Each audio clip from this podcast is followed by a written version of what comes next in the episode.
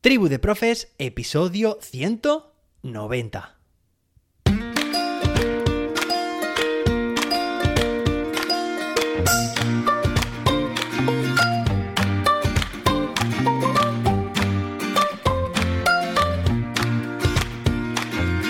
Hoy es viernes, día 7 de octubre de 2022. Hoy celebramos el Día Mundial de la Sonrisa, así que todo el mundo con una sonrisa en la cara todo el día, bueno, y no solo hoy, sino siempre, y el Día Mundial, atención, muy curioso, de la tabla de multiplicar. ¡Wow! Bueno, hoy es un día muy especial porque en primer lugar es viernes, terminamos la semana, y en segundo lugar porque, bueno, vamos a hacer un pequeño descanso. A ver, que vamos a explicar esto. Esto también lo hago yo en clase con mi alumnado. Mirad, llevamos tres días a nuestras espaldas introduciendo estructuras cooperativas. ¿Recuerdas? Bueno, el lunes fue el día en el que mm, estuvimos viendo la nueva clasificación NEAE, ¿vale? Ese es, que se tenía que hacer sí o sí ese, ese episodio, pero a partir del martes fue la estructura cooperativa 124, luego el miércoles fue la del folio giratorio, ayer jueves fue la de lápices al centro, ya sabes cómo cambiamos el nombre a equipos pensantes. Y finalmente hoy, pues teníamos varias opciones. Podríamos continuar, oye, porque para técnicas o estructuras cooperativas hay, bueno, como para parar un tren, te lo puedo decir. Pero por una parte, es cierto que no se trata tampoco de conocer, eh, pues no sé, 20, 30 estructuras cooperativas, si realmente luego tampoco va a ser eso demasiado viable implementarlo. ¿Vale? Así que es mejor tener un repertorio más reducido, pero que se lleve a cabo de forma frecuente, tanto por el bien del alumnado, para practicarlo, para mejorarlo, interiorizarlo, como también del profesorado. Pero también por otra parte es cierto que lo que te comentaba, que yo en clase, cuando ya llevo varias sesiones introduciendo nuevos contenidos o saberes básicos, es importante que tengamos también un momento y un espacio de pozo, de vamos a fraguar todos estos aprendizajes que hemos estado haciendo en las sesiones anteriores, porque si no va a ser demasiado, ¿vale? Y al final son tantas ideas nuevas que decimos, hey, vamos a parar el carro.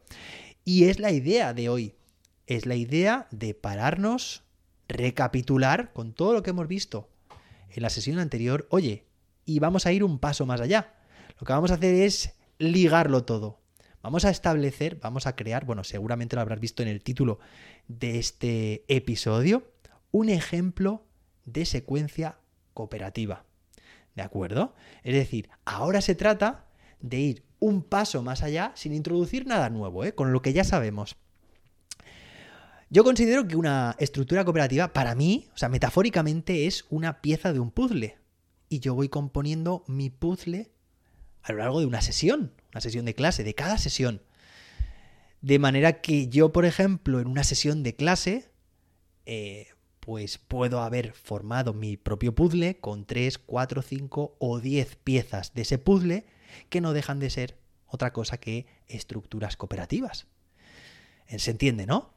De hecho, cuando se está trabajando con eh, situaciones de aprendizaje, aprendizaje basado en proyectos, te das cuenta de que, vale, está muy bien esa entidad, ¿no? Que da forma, en eh, forma, por ejemplo, de proyecto, a una secuencia de aprendizaje que tiene un objetivo, que tenemos un objetivo que cumplir, que seguramente no lo cumpliremos en esa sesión, sino un ABP normalmente pues está compuesto por varias sesiones, ¿no? Y eso es lo que le da forma y le da ese hilo conductor a esas sesiones que forman parte de la misma situación de aprendizaje, del mismo ABP. Sin embargo, si nosotros nos metemos, metemos la cabeza dentro de cada una de esas sesiones, nos estaremos dando cuenta de que, bueno, de la siguiente pregunta, ¿cómo dinamizamos el trabajo y el proceso de aprendizaje con nuestro alumnado? Bueno, pues he aquí las estructuras cooperativas. Eh, otra metáfora más. Imagina que, eh, bueno, esto yo muchas veces lo digo así, es queremos construir una casa, ¿vale? Queremos levantar una casa, que va a ser el aprendizaje. Fijaos que metafóricamente nuestro alumnado va a ir construyendo con la ayuda de los demás y también de forma individual, ¿vale? Pues para construir esa casa, que es el objetivo, el producto final de esa situación de aprendizaje, tendremos que segmentarlo, dividirlo en pequeñas tareas. Es decir, no se trata de hacer una casa de golpe, ¿no? Como muchas veces se dice empezando por el tejado. Ese es el objetivo final y lo vamos a conseguir en tantas sesiones. Ahora, dentro de cada sesión, ¿qué tareas vamos a hacer? ¿Qué tareas va a hacer? realizar nuestro alumnado, ¿no? ¿Y cómo se va a organizar? Pues esa forma de distribuir eh, las tareas, el espacio, el tiempo, los agrupamientos, es precisamente el aprendizaje cooperativo. Y para mí, metafóricamente, soy mucho de metáforas, son los ladrillos de una casa. Los ladrillos y todo el material que vayamos a utilizar para hacerla. ¿Entendéis? una BP puede ser ese producto final, esa casa que queremos hacer, construir, pero es cierto que necesitamos, de alguna forma, eh, que esto se concrete minuto, a minuto en las sesiones de clase, como dinamizando el trabajo de nuestro alumnado a través de, de estructuras cooperativas. Ahora, si estuviste muy atento o atenta al episodio de ayer, oye, que por cierto también este se está grabando en vídeo, te dejo también el enlace en las notas del episodio por si este fin de semana te apetece pues verme también como lo estoy grabando, no solamente escucharlo, pues lo que estábamos diciendo, que no es igual elegir una estructura cooperativa al principio de la sesión que al final de la sesión. Y es que incluso puede ser eh, lo más antiproductivo que puede haber intentar llevar a cabo un aprendizaje, implementar un aprendizaje cooperativo en el aula y por no saber exactamente qué criterios utilizar a la hora de utilizar o de seleccionar, perdón, una estructura cooperativa u otra, pues se nos puede ir la sesión al garete, o sea, la secuencia pedagógica que vamos a diseñar, como no se sostenga y esté justificada muy bien, por mucho que sepamos llevar a cabo una estructura u otra, pues seguramente que luego las consecuencias sean muy negativas. ¿Vale? Vuelvo a otra metáfora. Prometo que es la última de este episodio. Imagínate que quieres hacer, seguimos con, ahora con el bricolaje, ¿vale? Queremos pues eh, hacer una, una obra, puede ser una manualidad, puede ser algo, algo artesanal, ¿vale? Nosotros tenemos una caja de herramientas o de, de, utensilios, ¿no? Y sabemos exactamente, mira, por ejemplo, para clavar un clavo, ¿qué instrumento, qué herramienta utilizarías? Pues evidentemente, espero que no escojas una sierra o un destornillador para clavar un clavo. Para eso está el martillo, ¿no? El martillo tiene unas características que lo hacen adecuado para clavar clavos. Pero ni el tornillo, ni el destornillador, perdón, ni la sierra tienen esas características. Entonces, para esa labor en concreto y ese momento necesito esa estructura cooperativa.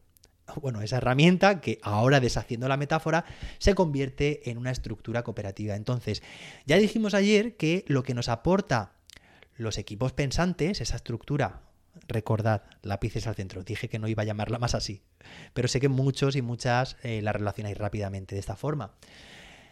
Que lo bueno que aporta es que se empieza la estructura con un trabajo grupal y se acaba de forma individual. Eso es muy importante en las primeras fases, en los primeros minutos, momentos, por ejemplo, de una sesión. Yo empiezo mis clases apuntando en la pizarra una serie de checklist, bueno, un, checklist, mejor dicho, una serie de tareas que vamos a hacer y las hago explícitas a mi alumnado, ¿no? Digo, pues por ejemplo, lo primero que vamos a hacer es un repaso y una introducción. Repaso de la clase de ayer, introducción de la nueva. Y a continuación pongo GG. Una G y una G. Y digo, esto no es que me esté riendo, sino que es gran grupo.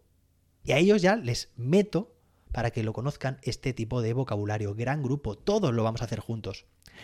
A continuación, vamos a hacer una tarea que podría ser la, siguiente en la secuencia, en este ejemplo de secuencia que estamos diciendo, que sea un trabajo, una estructura cooperativa, fijaos, empezando en grupos cooperativos y terminando de forma individual. Y para eso, bingo, ya sabes cuál es la estructura cooperativa de momento de las que hemos visto que empezaríamos a aplicar, ¿no? Pues sí, la de los equipos pensantes.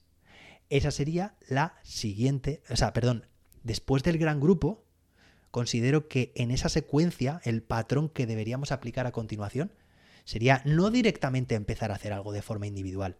Ahí tiene que haber todavía, para ligarlo bien, imaginad, esto es, bueno, es muy tosco hablar así, ¿no? Pero ladrillo con ladrillo directamente no encaja, tiene que estar, pues, eh, ligado con cemento, en este caso, ¿no?